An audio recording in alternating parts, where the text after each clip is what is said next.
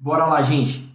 A gente vai a gente vai falar de Efésios capítulo 6, então, e finalizar então esse essa maratona que nós tivemos com o livro de Efésios. Foi muito bom o retorno, o feedback de cada um da, da, das pessoas, de, de, das pessoas que têm frequentado os grupos de monitoria. Tem sido muito bom o feedback. Eu estou feliz. É, é um livro que traz muita riqueza para a gente, como a gente tem falado desde o começo. É um livro ah, propício para a igreja, para a saúde da igreja, para o bom andamento da igreja.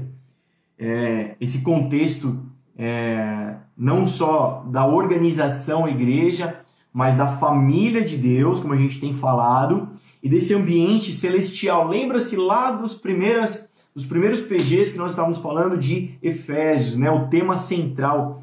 E o tema central é esse, é conexão entre céu e terra. Né? O livro, o apóstolo, ele, ele, ele, ele aborda muito isso, ele, é, a questão da a importância da conexão céu e terra. E quem faz essa conexão? A igreja. Por isso ele vai tratar muito sobre a igreja ah, o bom andamento, a saúde do corpo de Jesus. Porque a igreja está entre, intercessora, ela está numa posição de intercessão. É estar entre dois pontos, entre céu e a terra. A, a igreja vai expressar o que o céu está dizendo. Então, como é importante?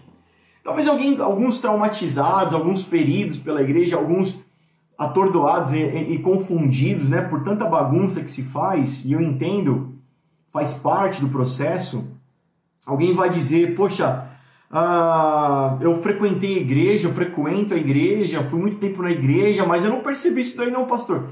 É, era meio bagunçado o negócio, era muito terreno. Tudo bem, a gente sabe de, de ambientes que que talvez por uma, uma questão de maturidade, de tempo, ou até mesmo pela ausência do Espírito Santo, tem deixado de viver essa palavra que a gente está pregando. E não cabe a gente julgar quem são, onde são, onde estão esses lugares, esses ambientes. É importante cada um, como diria Paulo, como Paulo vai orientar, cada um vai examinar a si mesmo. Então, Talvez, mas talvez esses ambientes, esses lugares proporcionou para algumas pessoas uma percepção errada da igreja. Um lugar onde nós vamos para nos encher, e a gente já desconstruiu isso. Culto não é para você se encher, culto não é para você ir lá e ficar bem.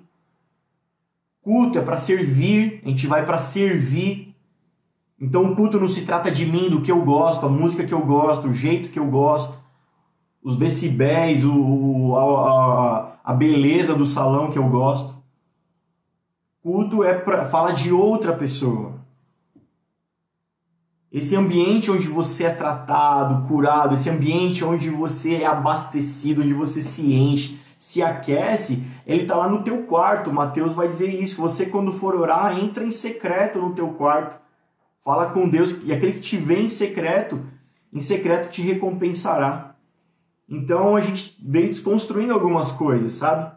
É, igreja não é um lugar onde tem um guru que ali ele vai te dar tudo mastigado, cara. É uma, é uma família, cada um, cada membro da família ocupa a sua função. Por isso é importante. Tá bom? Então a gente está nessa temática, tratando, lidando, falando. E aí o apóstolo ele vai chegar no capítulo 6 a gente não vai, como vocês perceberam em todos os capítulos que nós passamos, é impossível a gente tratar com profundidade versículo a versículo, né? Senão ficaria aqui um tempo muito extenso em cada PG.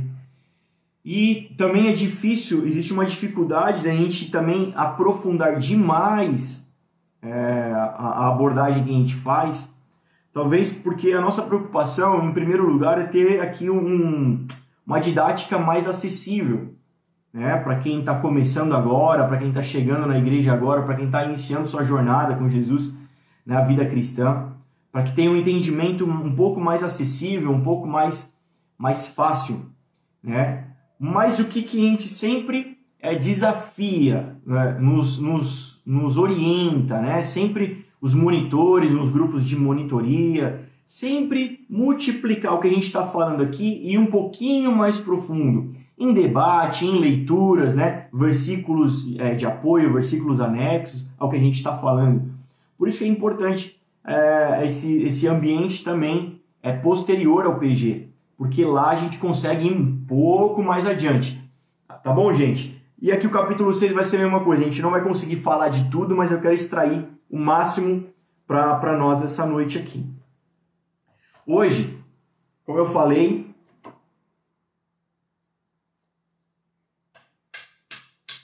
o pau precisa quebrar.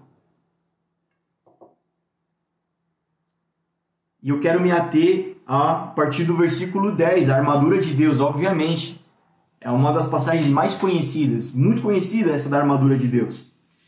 É, mas eu quero falar um pouquinho aqui também do versículo 1. Vamos começar no, no 1? Filhos, obedeçam a seus pais no Senhor, pois isto é justo. Honra teu pai e a tua mãe.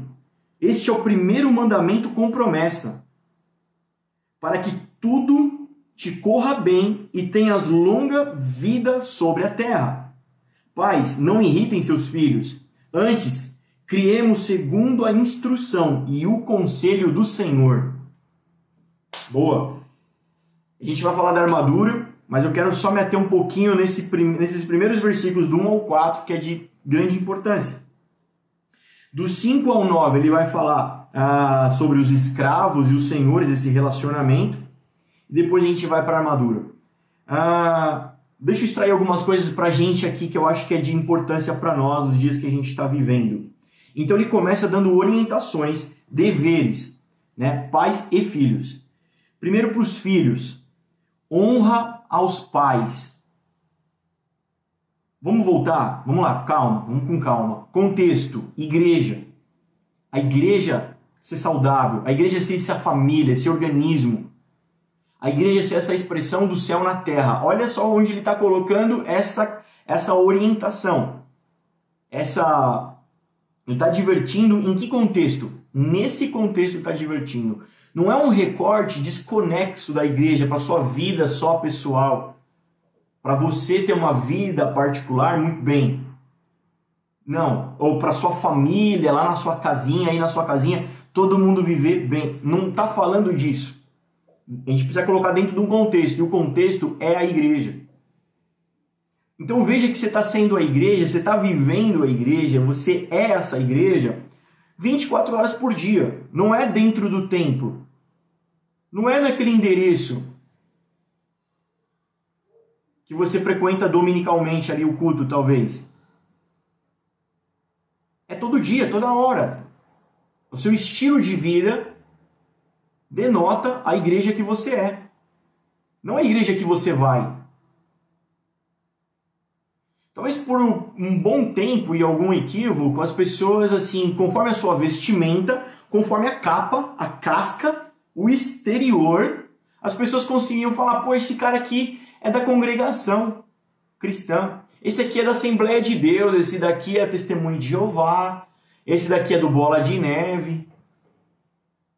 Talvez por muito equívoco, talvez por um tempo, foi esse entendimento. Mas deixa eu te falar, o seu modo de viver fala que igreja você é, não que igreja você vai. Amém? Então, ele começa com essas orientações e ele começa pelos filhos. Filhos, honrem seus pais. Obedeçam seus pais, honrem. E olha só, gente, eu sei que vocês são espertos, são maduros, são espirituais.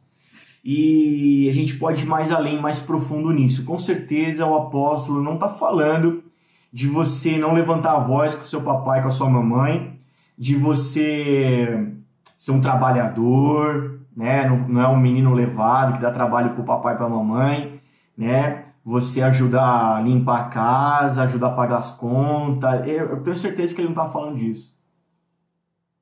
Existe algo mais profundo aqui, porque ele está fazendo menção ao sexto mandamento que está lá em Deuteronômio, capítulo 5, os dez mandamentos, lembra? Ele está fazendo menção do sexto mandamento. E aí alguém vai dizer assim, algum desavisado fala assim, mas ué, não, tinha sido abolido os dez mandamentos, Jesus veio e quebrou tudo? Você é um desavisado, desculpa. Os dez mandamentos eles estão aí, continuam firmes e fortes. Para a honra e glória do Senhor Jesus. Amém.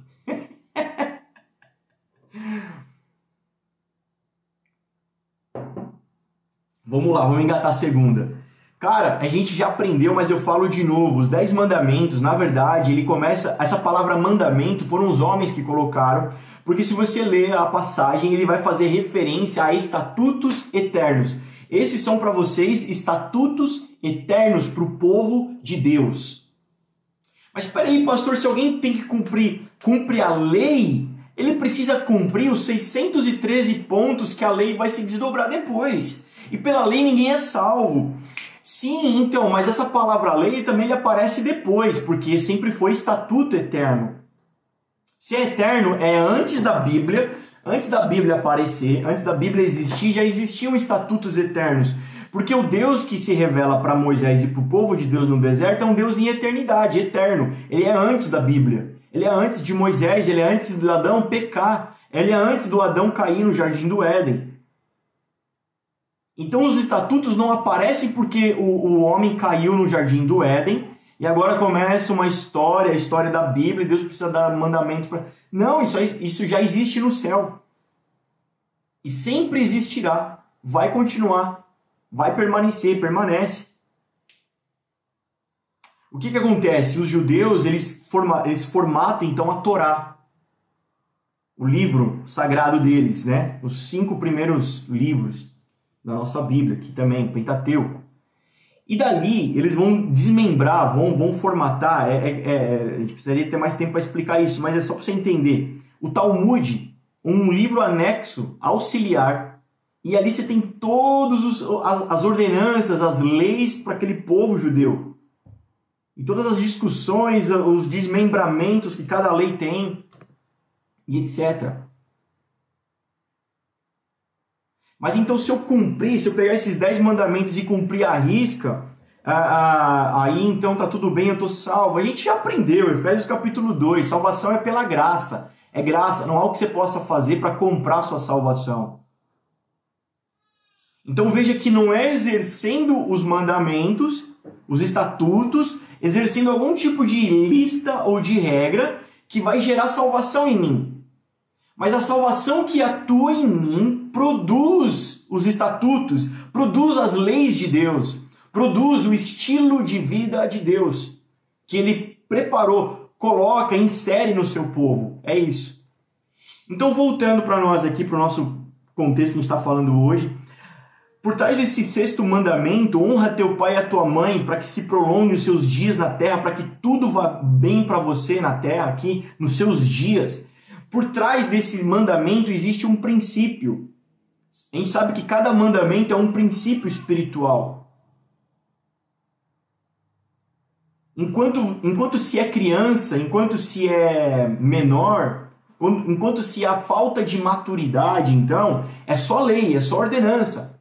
Não coloca o dedo na tomada, não pula da janela do décimo andar, você, quando cria seu filho, você coloca regras e leis para ele. Mas quando ele cresce e alcança maturidade e entendimento, já não se trata mais de regrinhas ou de leis. Para ele agora são princípios para a vida dele.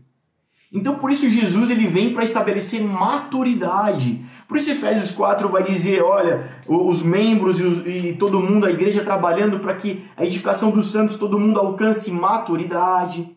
Por isso ele vai dizer que enquanto o menino é só menino, ele nada difere de um escravo, mas quando ele alcança a maturidade, ele acessa as suas heranças. Então existe na jornada cristã um novo nascimento, João capítulo 1, um bebê recém-nascido, mas existe no processo da vida cristã o alcance de uma maturidade. E quando a gente entende e alcança a maturidade, a gente sabe que os mandamentos não são regrinhas, mas são princípios espirituais. E o princípio espiritual por trás desse mandamento é autoridade. Anota aí, autoridade.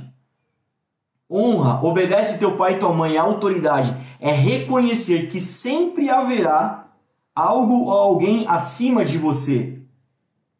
Por isso que na jornada, na vida cristã, na igreja, não existe lobo solitário. Você pode ser o mais embaçadão do mundo, você pode ser o top, você pode ser o fera, você pode ser o Josué.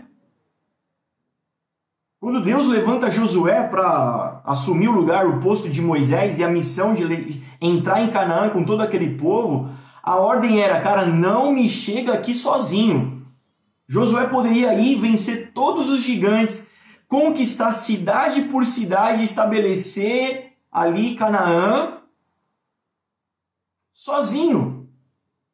E seria reprovado. Porque a missão é levar um povo junto. Então, querido, na igreja, na, na vida cristã, na família de Deus, não existe lobo solitário. Ninguém chega a lugar nenhum sozinho. É assim. É uma pedra viva conectada a uma pedra viva. Pedro 2. É assim que é. A gente também passou em Efésios sobre essa questão da edificação espiritual que somos nós. Então, o princípio aqui, filho, é autoridade. Quando você vive e reconhece isso, existe uma promessa para você, uma vida abençoada. Por que, que a minha vida é uma. Eu ia falar uma palavra com M aqui. Por que, que minha vida é ruim? Por que, que minha vida não vai para frente? Por que minha vida não prospera? Não anda bem? Por que, que parece que tudo, tudo é errado para mim? Parece que eu tô com a zica. Né? O que, que eu tenho que fazer, pastor? Existem princípios espirituais. Quando você obedece princípios espirituais, existe uma promessa sobre você. Então, quando você está obedecendo, honrando seus pais, é porque você está reconhecendo a autoridade. A autoridade. Honrar tem a ver com autoridade, não com bajulação.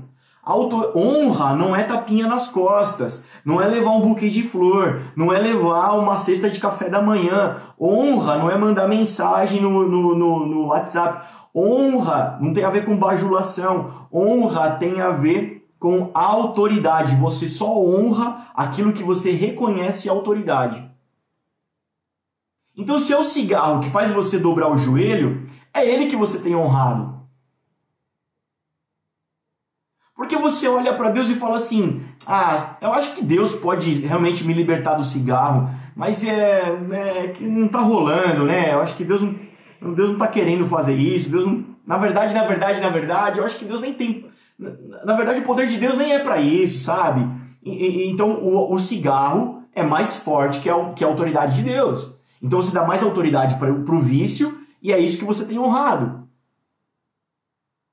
Se você honra mais o dinheiro, significa que a sua autoridade vem do dinheiro. Só que a palavra vai dizer assim: sem mim nada podeis fazer. Ele não fala sem dinheiro vocês nada poderão fazer. Então aqui tem um princípio profundo que a gente pode extrair, eu deixo como lição de casa para você. Como eu falei, não quero é, ir longe, já fui longe demais aqui. Fica para você pensar, multiplicar, orar, achar mais palavra na Bíblia, mais versículo que dá base, fundamento para você e para nós. Se você tiver alguma dúvida, você pode me chamar particularmente e a gente vai trocando ideia. Amém? Continuando, essa parte também tem a ver com honra, tem a ver também com legado. Honra e legado. Eu vou colocar um texto ah, nas minhas redes, logo logo, e aí eu recomendo para você sobre herança, legado e honra. Deixa eu te falar, cara, sabe o que é legado? Legado é um link entre gerações. Todo filho está debaixo de um legado. Todo filho está debaixo de um legado.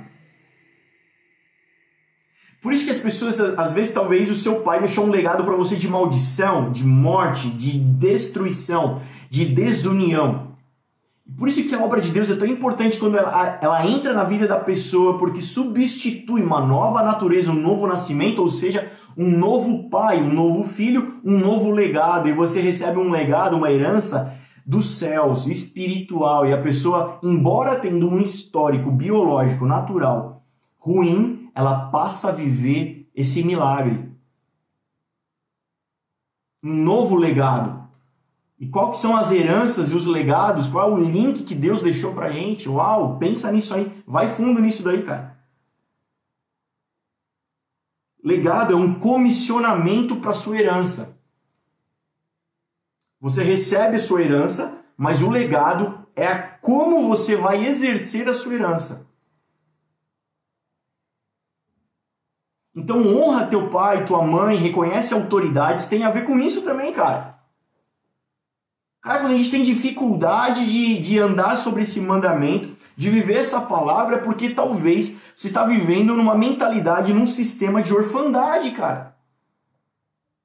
Como se não tivesse legado, não reconhece. Cara, deixa Jesus mudar a sua vida, deixa ele fazer uma obra incrível na sua vida, cara. Por mais que seu pai e sua mãe tenham sido falhos e não conseguiu deixar esse link para você, mas nele a gente tem essa palavra, essa boa palavra de esperança e você pode viver isso, cara.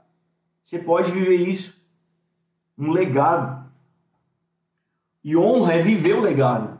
Por isso que eu falei, não é com palavras, mas é com a vida que se honra. Você não honra seu pai dando tapinha, dando beijinho, fazendo o que ele te pede. Você honra seu pai com a sua vida. Porque na frente do seu pai e da sua mãe você pode ser uma ovelhinha, mas na rua você é um lobo. Hein? Não, cara. Vamos lá. E ele continua, pais, atenção. Eu só quero destacar aqui para a gente correr. Pais, ele diz assim: não irritem seus filhos. Antes, criemos segundo a instrução e o conselho do Senhor. Gente, vamos prestar atenção para os dias que a gente está vivendo hoje. Com toda essa guerra de ideologias que a gente vive, com toda essa guerra de narrativas que a gente vive hoje, de polarizações que a gente vive hoje, presta atenção no que está acontecendo no mundo. Pais, a maior responsa que existe sobre nós, os pais, agora eu posso falar, né? Agora eu tô, tô dentro desse time agora. Sobre nós, os pais, é darmos instrução. Ensina teu filho no caminho que ele tem que andar. Quando ele crescer, ele não vai se desviar dele.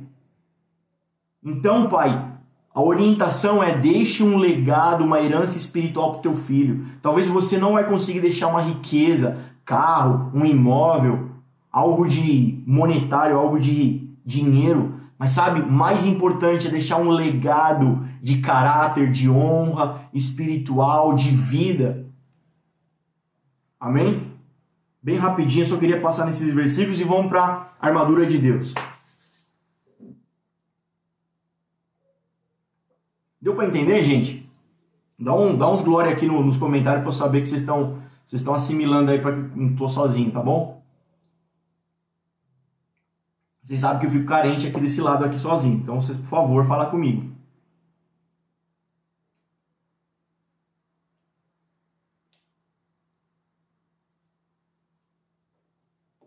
Deixa eu correr aqui. Vamos ler então Efésios agora o 10. 6:10.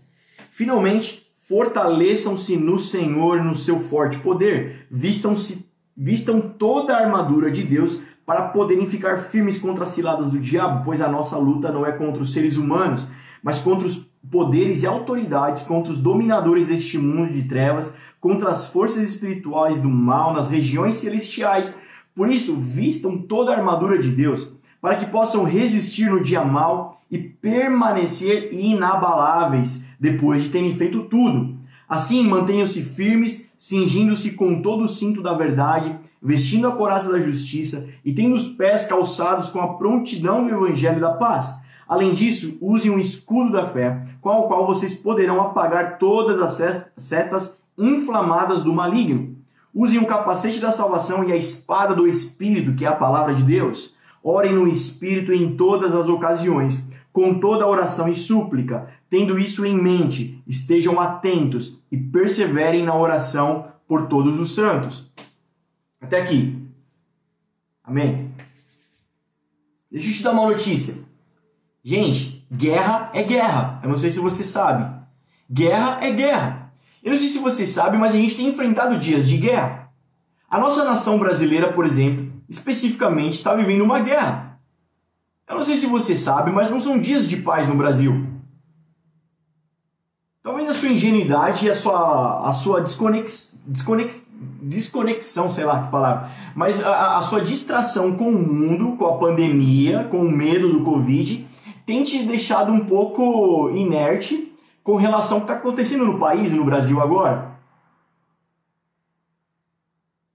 A guerra não é com armas ainda, talvez, mas enfim, ainda não é com armas, com guerrilhas, com bomba, com míssil, mas nós enfrentamos uma guerra, estamos no meio de uma guerra, a nação está no meio de uma guerra. uma guerra de ideologia, uma guerra de narrativa, uma guerra de é, política econômica. Espiritualmente, a igreja também está passando por uma guerra. Espiritualmente, a, guerra também tá, a igreja também está atravessando um momento é, é, é, crucial. E guerra é guerra, eu preciso te falar isso. Eu preciso que você entenda que guerra é guerra. E antes de a gente entrar nas armaduras, eu quero te dar algumas dicas.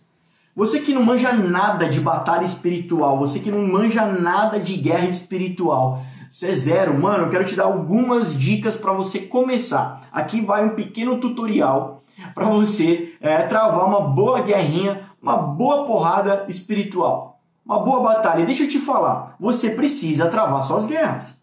Você precisa lutar pela sua casa, você precisa lutar por você, você precisa lutar por pela igreja, você precisa lutar, cara, sempre haverá um propósito para você guerrear. Um crente que não está em guerra, eu costumo dizer que a gente duvida dele. Então, assim, é aquela boa velha frase: duvide de um crente que não anda mancando porque não tem travado batalhas com Deus, assim como Jacó. Você precisa se tocar disso, querido. Você precisa se tocar que não tá que não é desconexo uma coisa da outra, crises de ansiedade, pânico, problemas de emocionais, problemas espirituais, opressões. Cara, a gente precisa. Vamos lá, igreja. Se liga, atenta, se levanta, mano. O pastor Régito, o Ricardo, a igreja tem falado sobre isso. Vamos lá, a gente precisa orar, você precisa se levantar, você precisa se posicionar. Então vão aqui algumas dicas para você. Anota aí. Dica número 1. Um, Posicionamento. Para começar a tua guerra, escolha um lado. Você vai precisar escolher um lado. De que lado você está? De que lado você vai ficar? Se é do lado de Deus, fique do lado de Deus. Então se posicione desse lado. Tenha clareza de que lado você está. Em cima do muro ninguém fica. Você precisa de posicionamento. Você precisa de uma escolha. Não escolher nada também é uma escolha. Tá bom? 2. Vai pra guerra, você precisa da roupa certa. Você precisa da roupa certa. A gente vai falar da armadura. Mas você já viu um soldado indo pelado, colocando a armadura, e por baixo ele tá peladão e ele vai pra guerra? Não existe isso. Você precisa de roupa. Você precisa estar vestido, com as vestes certas. E a Bíblia só fala dois tipos de veste para a gente vestir: veste de louvor e veste de santidade. Deixo como lição de casa para você procurar. E por cima você coloca a armadura. Então você tem que ter a roupa certa, a vestimenta certa. Você não pode ir para o campo de batalha de chinelo, bermuda e regata.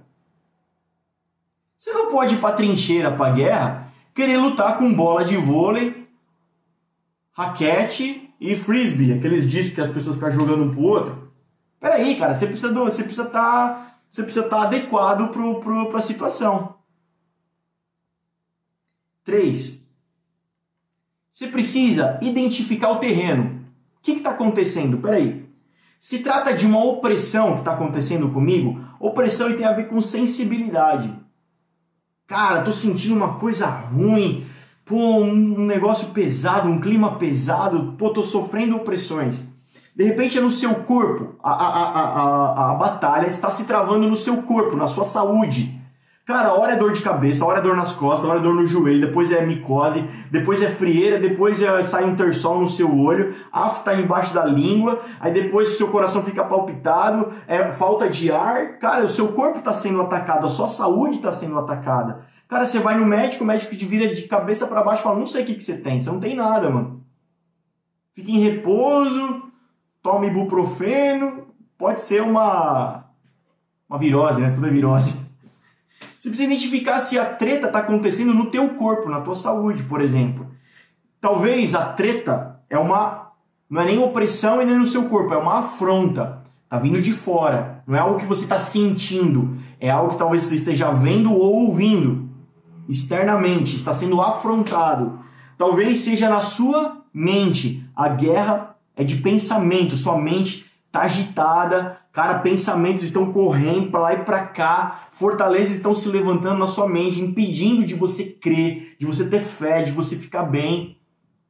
Você precisa identificar qual é o terreno, onde que você está lutando, em que campo você está lutando. Identificou? Beleza. Quarta dica. Você vai precisar de identidade. Identidade. Uma plena certeza de quem você é. Eu sei que você já sabe, então o que, você faz? Antes de começar a lutar, traz essa identidade à tona. Cara, quem eu sou? Exercita isso. Mano, quem eu sou em Deus? O que a palavra fala que eu sou? Por acaso alguma vez Deus te zoou, Deus ficou te julgando, ele ficou apontando para você, você, são, você é para mim um, um, um, bastardo, vagabundo, você não faz nada direito. Cara, deleta isso daí, cara. Quem é você em Deus? Do que, que ele te chama? Ele te chama de filho, você é família de Deus, você faz parte da realeza. Uma série de palavras que você conhece traz isso à tona. Você precisa não só saber de informação, mas você precisa de revelação na tua identidade. Para guerrear, só os filhos guerreiam. Só os filhos travam guerra. Sabia disso? Só os filhos travam guerra.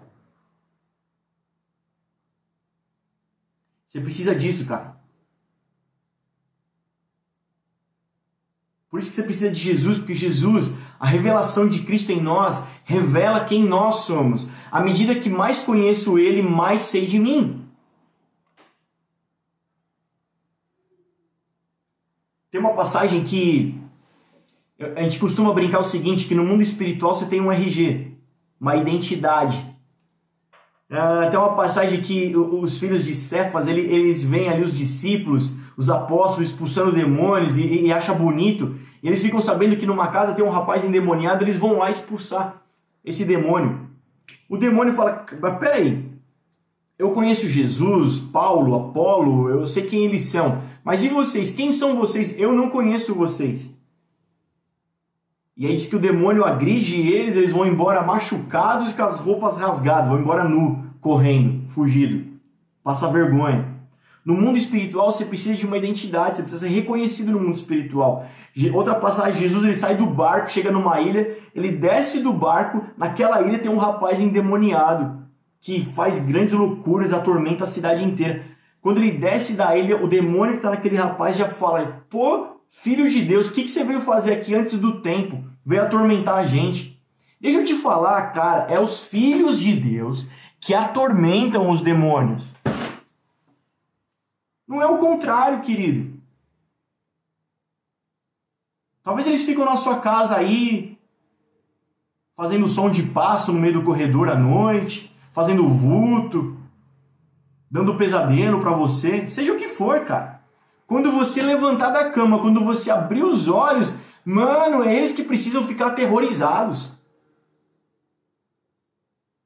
Eu poderia dar vários testemunhos, exemplos aqui, mas eu quero correr e andar para frente. Identidade. E a quinta dica: Identidade vai gerar em você autoridade. Use de autoridade. E aí, mano, olha só o tutorial, hein? Pega essa.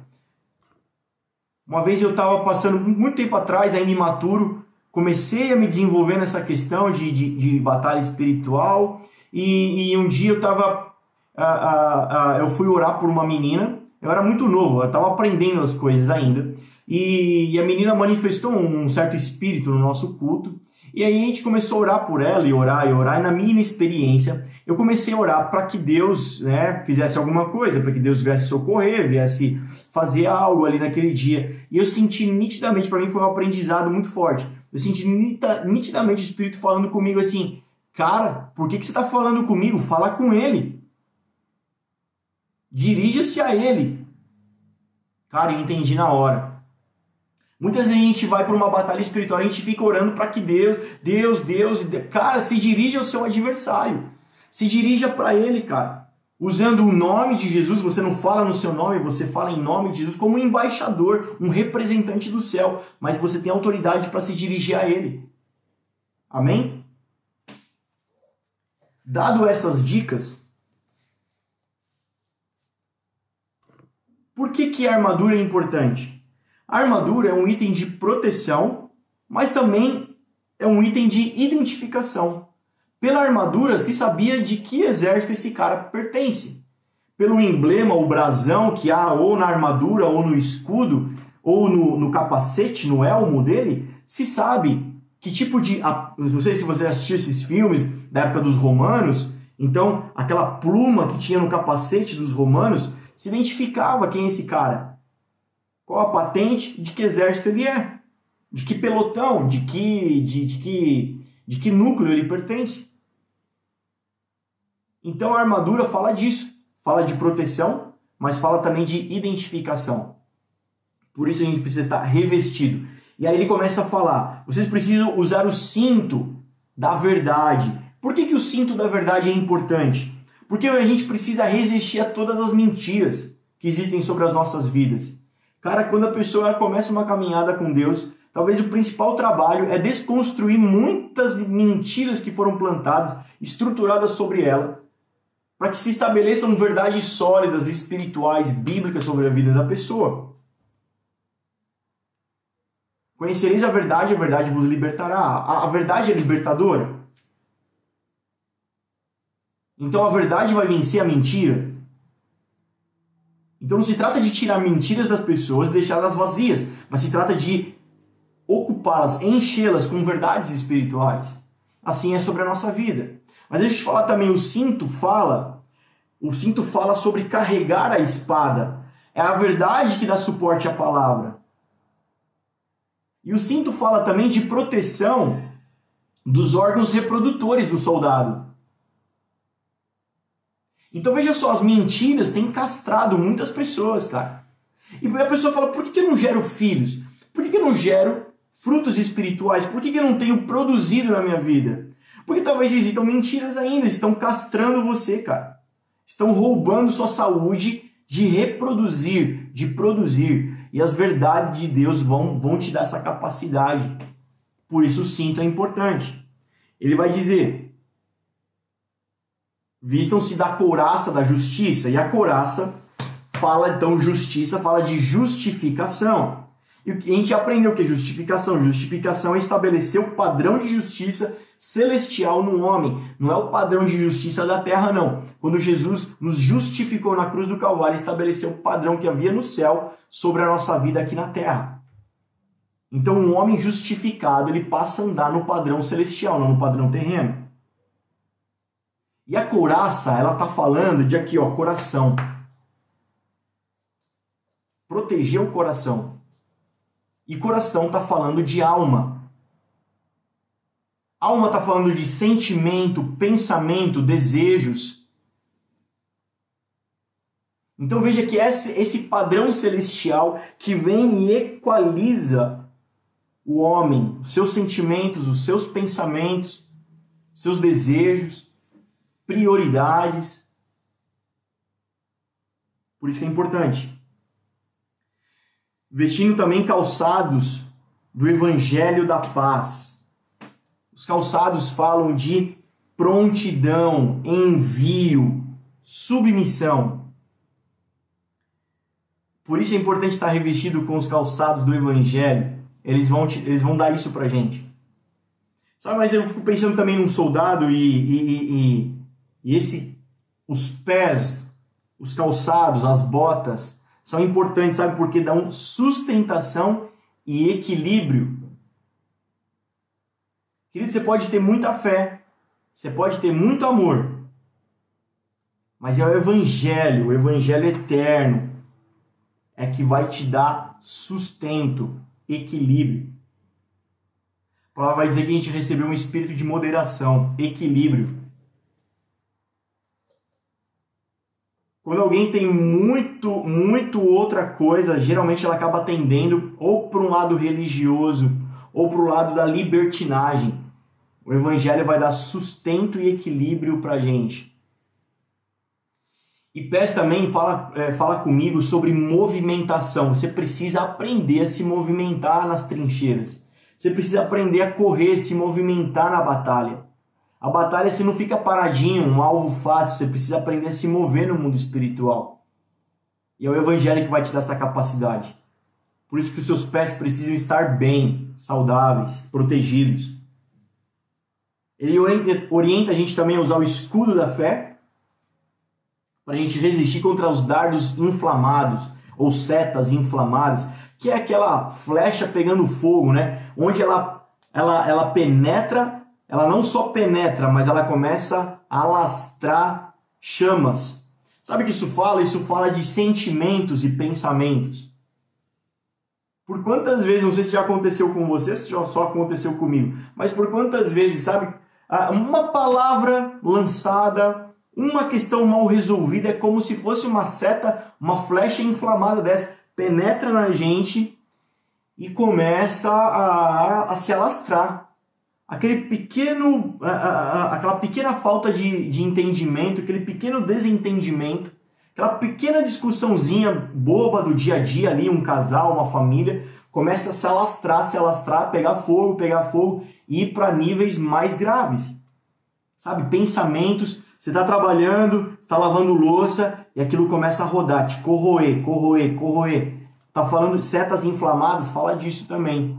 E aí tá falando que o escudo da fé é que te protege contra isso. Aí alguém vai falar assim: é verdade, a gente tem que crer em Deus. Eu tenho fé. Ah, eu tenho fé.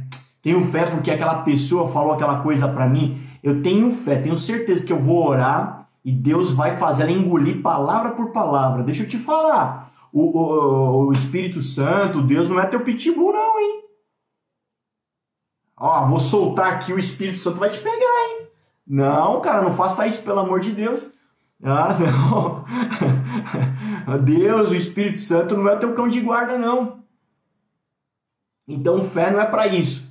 Não é assim que a tua fé vai te proteger contra esse tipo de situação. Aqui está falando de convicção, fala de convicção. Fé fala de uma firme certeza. Então é essa convicção, essa firme certeza de que, do que? De que você é filho de Deus é isso que vai te proteger contra essas setas. É isso que vai te proteger contra esses ataques. Cara, quantas vezes a nossa mente é atacada, o nosso, nosso, sabe, nosso espírito é atacado com essas setas. Cara, ó, você orou, não aconteceu nada, hein? Putz, eu acho que você tá mal, hein? Acho que você tá em pecado. Não, na verdade é porque você pecou, né? Começa a te jogar para um ambiente da meritocracia, começa a te empurrar para a ladeira chamada orfandade. Começa a te afastar do grupo das pessoas, te enganar dizendo que você não é aceito, que você não é bem quisto.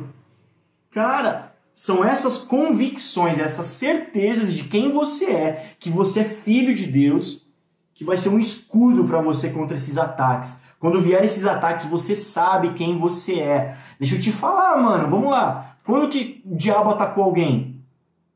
Acho que talvez o, o, o exemplo mais aqui famoso, Jesus no deserto sendo tentado pelo diabo. Se tu és filho, faz isso. Se você é filho mesmo, faz aquilo. Se você é filho, faz aquilo outro. Então os ataques do diabo, 99% das vezes tem a ver com a sua filiação. Então a sua fé, que é a sua defesa contra os ataques, também tem a ver com a sua filiação. E Jesus rebate Satanás ali no deserto com relação à sua filiação, tendo a convicção, certeza de quem ele é. Gente, dá uns glória aí, pelo amor de Deus. Vocês estão entendendo o que eu estou falando? Estão recebendo? Caiu a rede? Tem alguém aí, pelo amor de Deus?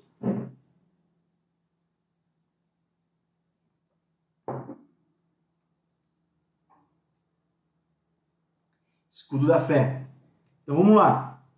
Ele diz também: coloque um capacete da salvação. Capacete fala de proteção da cabeça, cabeça fala de mente. Mentalidade. Mentalidade. Ó, para vocês tretarem com o diabo, para vocês estarem resistentes, para vocês lutarem. Deixa eu fazer um parênteses aqui.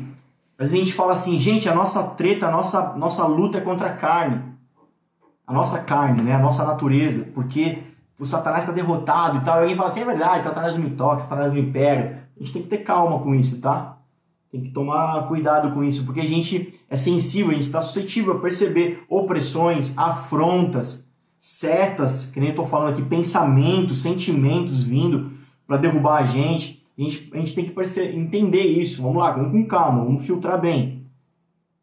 Então, aqui a palavra está dizendo que a gente tem que estar tá preparado, ficar firmes contra as ciladas do diabo. Haverão ciladas contra a tua vida. Haverão armadilhas contra a tua vida. O diabo fica em derredor buscando alguém que ele possa tragar.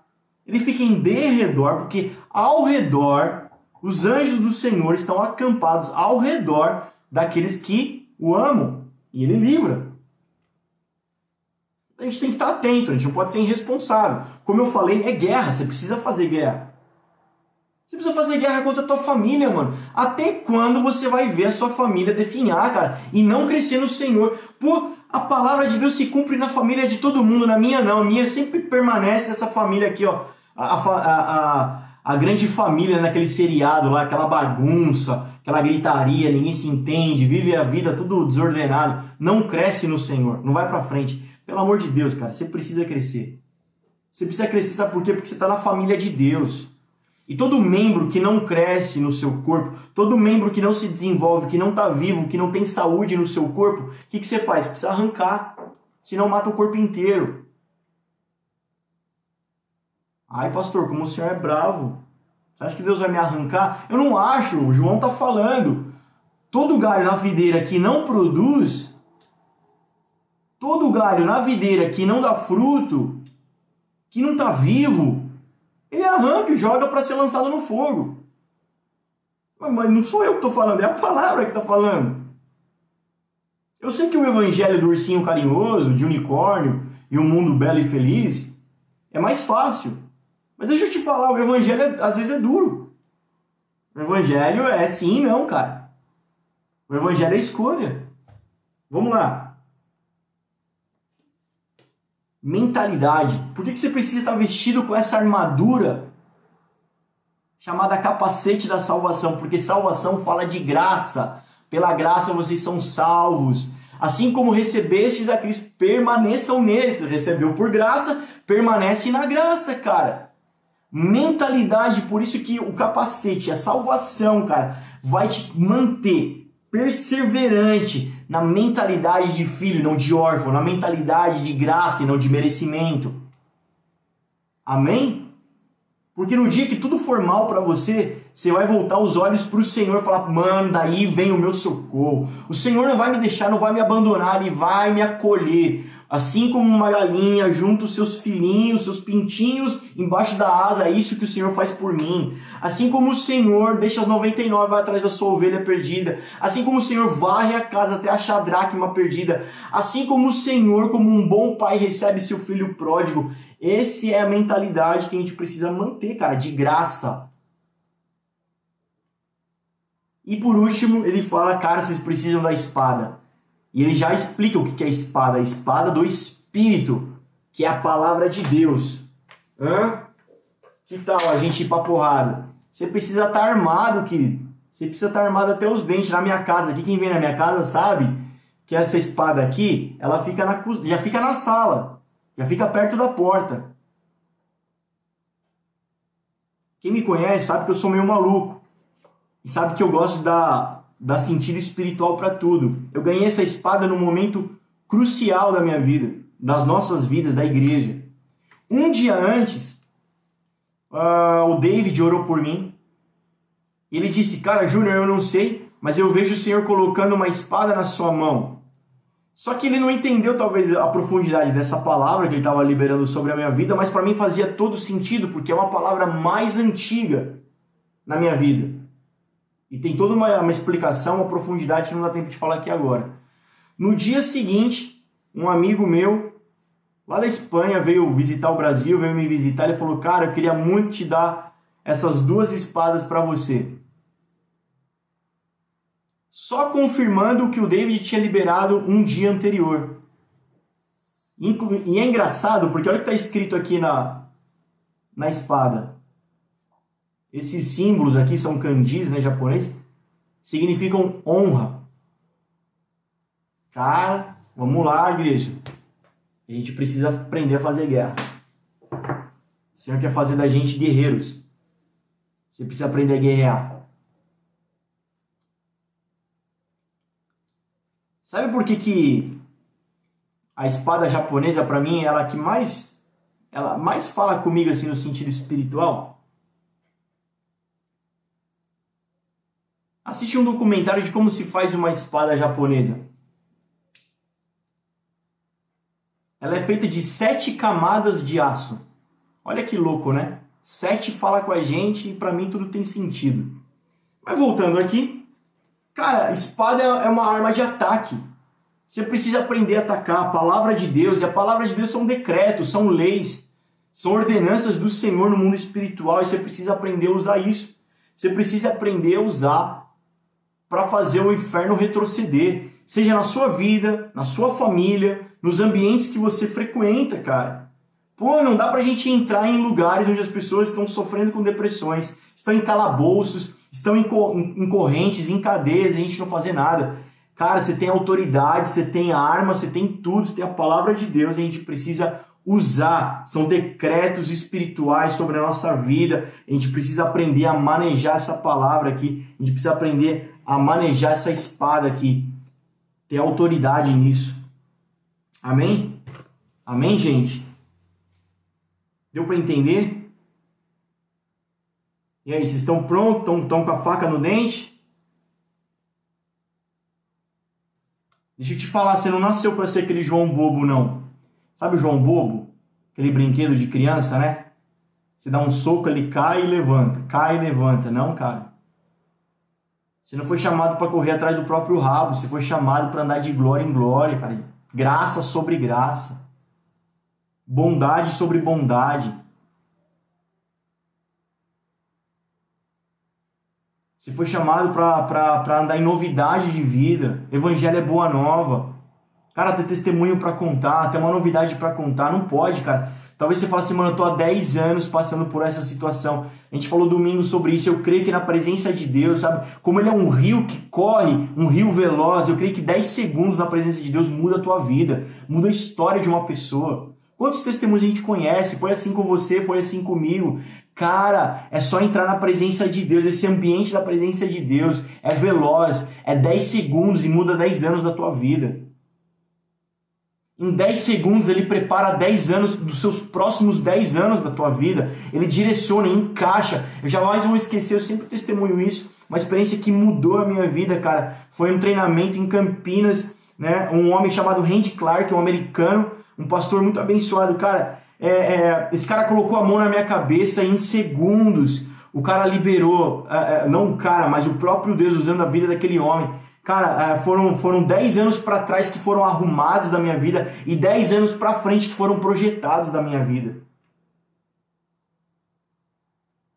Então não, não é possível, cara, a gente entrar e sair da presença de Deus e permanecer o mesmo. Eu uso esse exemplo da, da do atropelamento com carreta. Não tem como você falar, eu fui, não, eu fui atropelado por uma carreta 100 por hora agora ali na avenida, mas eu tô aqui, tô bem. Não, não tem como, cara. O encontro com Jesus muda a sua vida. Nada fica no, mais no mesmo lugar, cara. Não fica osso em cima de osso, cara. Vamos lá, eu quero te encorajar a viver uma, algo real com o Senhor nos próximos dias. Eu quero te encorajar a viver algo poderoso na tua vida. Mas você precisa se levantar, cara, estabelecer decreto na tua casa. Seus filhos estão dormindo, levanta de madrugada. Vai, eu aprendi isso com os meus pais, cara. Vai lá, levanta de madrugada, cara, coloca a mão neles, neles dormindo, libera decretos do céu sobre a vida deles, cara. Os meus filhos, cara, eles não serão influenciados por ideologias, eles vão viver a realidade dos céus, eles vão viver a cultura dos céus, mano. Vamos lá, mano. Vamos lá, igreja. Pô, se levanta, igreja. A gente sempre fala isso, uma das principais mentiras de Satanás é a igreja está enfraquecida, a igreja é triunfante, a igreja é poderosa. Se levanta, igreja. Sabe por que é importante a armadura? Porque a armadura por completo aponta para o próprio Cristo. Deixa eu ler com você Romanos. Romanos capítulo 13, verso 11. Façam isso, compreendendo o tempo em que vivemos Chegou a hora de vocês despertarem do sono, porque agora a nossa salvação está mais próxima do que quando cremos. A noite está quase acabando, o dia logo vem, portanto, deixemos de lado as obras das trevas e revistamo-nos da armadura da luz. Comportemo-nos com decência, como quem age à luz do dia, não em orgias e bebedeiras, mas não em imoralidade sexual e depravação, não em desavença e inveja. Ao contrário, revistam-se do Senhor Jesus Cristo e não fiquem premeditando como satisfazer os desejos da carne. E também Gálatas, capítulo 3, verso 26. Todos vocês são filhos de Deus mediante a fé em Cristo Jesus, pois os que em Cristo foram batizados, de Cristo se revestiram. Então, cara, a gente tem as nossas vestes de louvor e santidade e revestido de Jesus. Revestimento, cara, é isso, mano. É tão importante. E aí, pastor, qual que é a primeira menção de revestimento? Quem foi o primeiro cara que se vestiu disso? Gênesis, Adão e Eva. Após a queda, após o pecado, o próprio Deus faz peles de animais para eles se vestirem. Cara, para um animal dar sua pele, o animal teve que morrer. Para que eles fossem, a, a, nudez e a vergonha do homem fosse coberta. Isso está falando de quem lá em Gênesis? Está falando de quem lá em Gênesis, cara? Está falando de Cristo. Está apontando para Jesus. É Jesus que reveste o homem. Ele é o cordeiro que tinha que morrer para cobrir a nossa nudez e a nossa vergonha por causa do pecado. Então, cara, primeira menção disso está lá e se revestir da armadura, então tá falando de se revestir de Jesus. Vamos lá, cara. Justiça, verdade, evangelho, fé, salvação, tudo que a gente falou aqui, tá falando de quem? Tá falando de Jesus. Então não adianta você ser infantil e falar assim, nossa, é verdade, né? Aqui é a verdade, eu preciso parar de falar de mentira, porque assim eu vou estar protegido. Não, preciso ter fé. É, fé, mano, isso mesmo. Sem fé é impossível agradar a Deus e tal, porque aí eu vou estar protegido. Você precisa se revestir de Cristo inteiro, cara. Inteirinho. Inteirinho. Não adianta só você colocar na tua cabeça a graça e o resto está descoberto e você vai para a guerra, você está desprovido. Você precisa de Jesus inteiro. Você precisa do Jesus que é graça, mas você precisa de Jesus que é justiça. Você precisa de Jesus que é verdade. Você precisa de Jesus inteiro. Se revista de Cristo e você vai estar revestido da armadura. E aí ele termina dizendo assim, já estou terminando, tá, gente? Passamos um minutinho hoje, mas estou terminando. Ele vai terminar dizendo assim, ó, algumas outras orientações, as últimas orientações. Oração no Espírito, orem sempre no Espírito, Espírito com E maiúsculo. E o que, é orar no Espírito? Não é você orar até você sentir um tonight, até você sentir um arrepio, falar, nossa, senti. Ou até você chorar. Ah, Senhor, oh meu Deus. Não é isso. Oração no Espírito está falando, aponta para línguas, dom de línguas. Oração no Espírito, cara, é o Espírito que acessa com gemidos inexprimíveis, diz a palavra. É uma, é uma tradução difícil da gente interpretar, que seriam isso. Mas é, é o Espírito que intercede ao Pai, é o Espírito que acessa o plano celestial, porque você com a mente natural não consegue acessar. É Ele que acessa e insere no teu espírito, testifica no teu espírito verdades espirituais. Então, oração no espírito, oração em línguas, cara, é um dom fantástico para a batalha espiritual, para a nossa vida, nós precisamos praticar.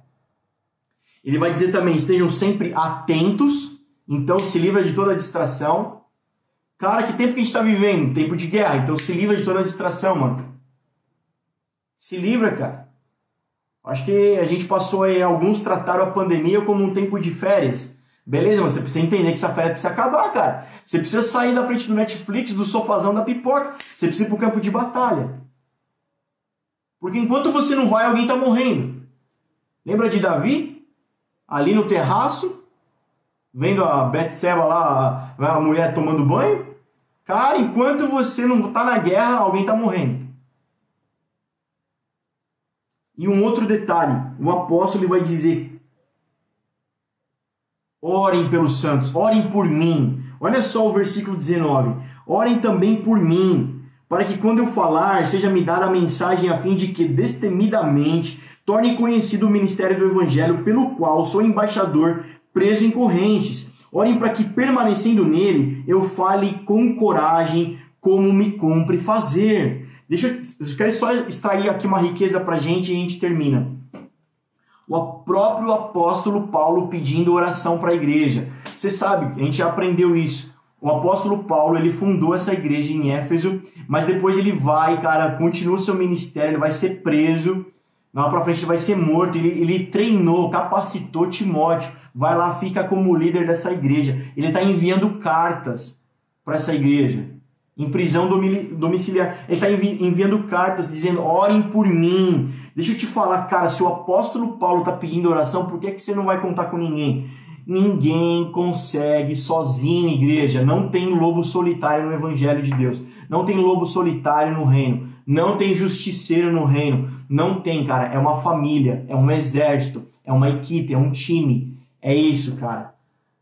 Você precisa aprender isso em nome de Jesus. Deixa eu te dar esse exemplo. Eu tenho falado isso com muitas pessoas, sabe? Porque nesse tempo Algumas pessoas dizem assim: ah, pastor, eu não quero, eu evito de me abrir, eu me evito de falar, porque eu não quero dar trabalho, eu não quero né, causar preocupações. Eu sei que talvez tenham é, pessoas precisando mais do que eu. Eu tenho falado isso para essas pessoas, para as pessoas do nosso time, da nossa equipe, eu tenho falado sobre isso. Cara, pensa no lutador de boxe. Ele vai pro round, ele luta, luta, luta, luta, luta, luta, porrada, porrada, porrada, soa o gongo e ele volta pro corner ele volta para o banquinho, para quê? Para ser massageado, para receber refresco, aguinha na boca, para receber instrução. E depois ele vai para o round, luta, luta, luta, depois ele volta para receber massagem, toalha, alguém abanando. Todo mundo precisa disso. Todo mundo precisa de um afago, todo mundo precisa de um ombro, todo mundo precisa de uma oração, de um conselho. Todos precisam disso. Por isso que a igreja não pode ter um pastor, a igreja precisa ser pastoral. Efésios capítulo 4. Por isso que a igreja precisa aprender a cuidar uns dos outros. Porque todo mundo vai precisar disso. E se ficar para um pastor só, sobrecarrega e alguém vai ficar sem. E esse que fica sem cai. Porque todo mundo precisa disso. Então não se trata de pedir, sabe? A, a, a, ele está ensinando assim, cara, sejam intercessores, orem pelos santos, orem um pelos outros, orem um pelos outros, guerreiem uns pelos outros. Cara, quantas vezes eu já levantei de madrugada porque aprendi com os meus pais a fazer isso? Eu levantei de madrugada e você começa a orar, você nem sabe por quem. No começo da oração você nem sabe por que, que você está orando, mas de repente o Espírito começa a te guiar. E você começa a orar por famílias, por amigos, por pessoas, pela igreja inteira, e você nem sabe o que está acontecendo, mas o Espírito sabe, e ele que te guia, tá tudo bem. Talvez você fique sabendo depois o que estava acontecendo. Mano, é, vamos pegar um dia só para depois dar testemunho e contar experiências. Mas aqui o apóstolo está falando exatamente disso. Guerreiem uns pelos outros, orem uns pelos outros. Então, não se, quando a gente ora uns pelos outros, não está se tratando de pedir alívio, mas está se tratando de pedir encorajamento. Guarde essa frase, é uma frase antiga que eu uso. Anota ela. Nós não pedimos uma cruz mais leve, mas pedimos ombros mais fortes. Essa é a nossa oração. Não se trata de ir para Deus e ficar chorando as pitangas. Oh, meu Deus, me dá uma cruz mais leve. Não. Senhor, nos dá encorajamento nos dá ombros mais fortes para carregar o que tiver que carregar. Cara, eu oro, minha oração nessa noite é para que você seja encorajado, mano, fazer guerra. Cerca teus filhos, cerca tua esposa, cerca teu marido, cerca tua igreja, cara, cerca teu bairro, teus amigos, tua família que ainda nem vai na igreja, nem conhece, já ora por eles, cara. Amém? E é isso, gente. Agradeço vocês por esse tempo. Agradeço a, a, a, a, a disciplina de vocês aí acompanhando todo esse tempo. Finalizamos o livro de Efésios. A gente pode falar bastante coisa, mas eu creio que, como eu falei na monitoria, vocês vão multiplicar tudo isso. Então, que você guarde esses conceitos, esses princípios, Sabe, se trata de uma família, família de Deus. Você faz parte da família de Deus. Você não faz parte só de uma comunidade, organização, um CNPJ, uma igreja local, mas é mais amplo que isso. Você faz parte da família de Deus, cara. E aí, lembra daquela frase? Eu termino com aquela frase para a gente colocar na frente do espelho, no banheiro, no armário, dentro da gaveta, em todo lugar, na contracapa da, da Bíblia, para você sempre, sempre lembrar disso. Ser um filho amado, vivendo a família de Deus, satisfeito, gerando outros filhos. É uma frase só, mas que ela denota evolução.